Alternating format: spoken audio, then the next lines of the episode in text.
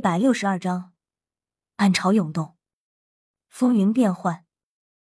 天斗城，在一座金碧辉煌的高楼阳台上，一位衣着圣洁白色的高贵俊朗青年端坐于舒适柔软的真皮座椅上，右手举着一杯平淡无奇的透明泉水，靠近嘴边，微微浅饮，细腻清凉的琼液滑入咽喉，不起一丝涟漪。优雅的竟放下手中的杯子。缓缓而自信的走到椅栏旁，听着耳边吹过的微风声，拂过脸颊的金色碎发，纸醉金迷的辉煌真是让人流连忘返，沉沦其中无法自拔。伪装成雪清河的千仞雪不由得发出了一声感叹：夜晚的天斗城并不平静，甚至比白天还要疯狂。黑夜的降临就是为了增添恐惧和神秘，以及让人无法言明的刺激。人们的一切烦恼都可以在黑夜肆无忌惮的释放，因为黑色的眸子会让你看见黑夜的好处。这座灯火阑珊、彻夜通明的天斗城，背后隐藏着许多不为人知的诡异、肮脏、龌龊、血腥、神秘等等，太多太多了。在如今的大陆局势处于一种几乎透明的薄膜状态下，暗潮涌动已经是习以为常。已经有部分人嗅出隐藏在空气中的一丝丝阴谋和血腥了。鱼龙混杂的天斗城将会引来一次彻底清洗，而我，也将成为这天斗的主宰者。而这天斗的万里江山、繁华的强盛帝国，很快也将成为我的囊中之物。千仞雪突然豪情万丈的说道：“继而，她的淡金色美眸泛起了一丝涟漪。”母亲，也许这样你就会承认我了吧？心中的苦涩和无奈随即被长期已久的坚强给吞噬。此次行动必胜。皇叔，我们为什么不直接揭穿雪清河那个贱人？如今天斗可是未雨绸缪，若是父皇再出什么意外，恐怕天斗会顷刻间崩离碎裂。我们不能再等了。在一间不算很大的房间里，雪崩有些声嘶力竭的朝雪星亲王吼道：“雪崩，冷静！忘了我特么之前跟你说过的话了吗？现在的我们还不能动雪清河，因为没有足够强有力的证据。加上他现在可是帝国太子，一人之下，万人之上。至少在他没有采取措施和行动之前，我们都不能轻举妄动。”不然将会满盘皆输。如果你父皇真的有个什么意外，我一力承担后果。听了雪星亲王的话，雪崩也意识到了自己刚刚的失态。是，皇叔所言甚是。是雪崩一时没有控制住自己的心情。雪崩低着头认错道：“嗯，这才是一个将来帝王该有的本质和本性。皇叔，我希望你一切出发点为了帝国着想。”帝王无情才是最好的，太多的儿女情长会让你磕得头破血流。至少在你还没有达到权力顶峰的时候是这样。雪星亲王有些欣慰的点了点头。雪崩虚心接受学习，而且知错就改，不骄不躁，如同一块璞玉。这也是血腥亲王为什么暗中支持这个看起来毫无是处的废物纨绔四皇子。其实这一切有他的教导和帮助在其中。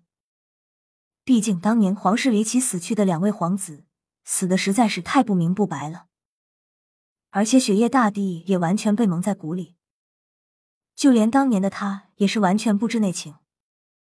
但他隐隐约约怀疑这是大皇子雪清河所为。不过他无论如何也拿不出证据来，也不敢轻易妄下定论。所以只能把当时年幼无知的雪崩保护起来，然后教导他如何伪装成一个纨绔子弟，这才让雪崩得以顺顺利利长大成人。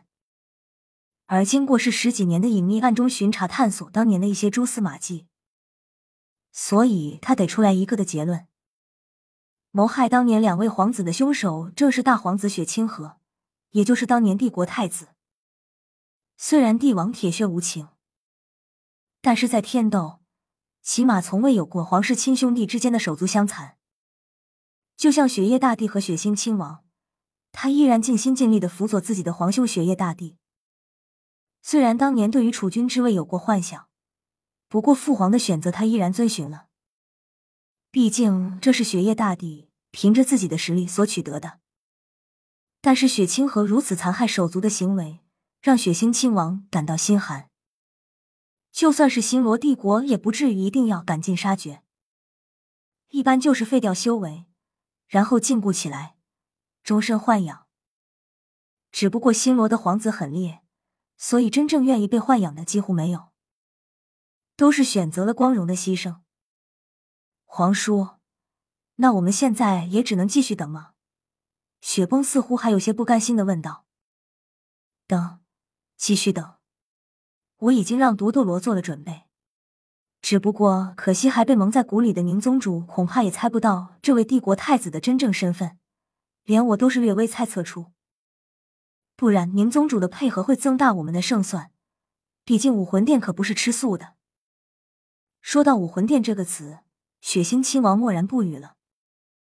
许久，听说昊天宗内部发生了一些变故，雪崩问道：“应该是。”不过昊天宗掩饰的很好，至于发生了什么，我也无从得知。血腥亲王微微眯眼，摇了摇头。大陆局势越发诡异微妙，不知道要流多少血才能止住这场浩劫的进行。恐怕不会是一将功成万骨枯那么轻松，而是浮尸百万、血染千里的哀鸣。雪崩，你有没有信心肩负起天斗帝国的未来？说罢。血腥亲王目光郑重而严肃问道：“有。”雪崩一改往日坚定不移的眸子，流露出一抹勇敢自信的神色。好，七宝琉璃宗，小侄见过宁叔叔。刚从昊天宗赶回天斗城的唐潇，没有去和小别胜新婚的云梦柔见面温存，而是直奔七宝琉璃宗。当然。主要目的不是为了提前见四年多未见的宁荣荣，而是见宁风致，也就是未来岳父。至于为什么，唐潇有生以来第三次那种莫名的危机恐惧感再次强烈的涌上心头，并且在梦境中，他看见了他最不愿意看见的画面。他不知道这是不是真的，但他相信这是真的。因为以目前比比东的性格和手段，疯狂之下的他不可能做不出这样的举动。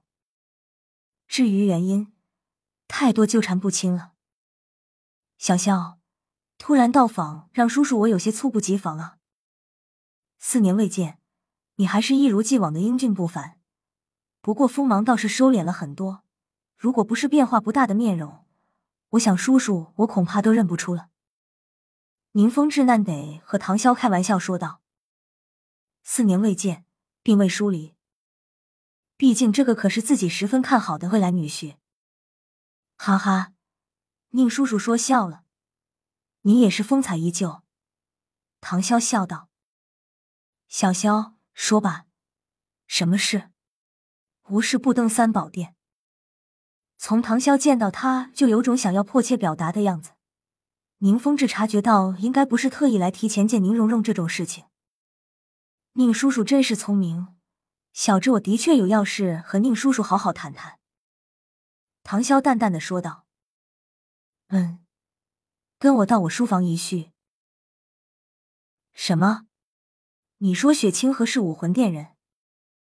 宁风致十分不可置信的惊讶道：“的确如此。”唐潇十分满意。宁风致这副震惊的表情，毕竟宁风致一直被蒙在鼓里，不知道也正常。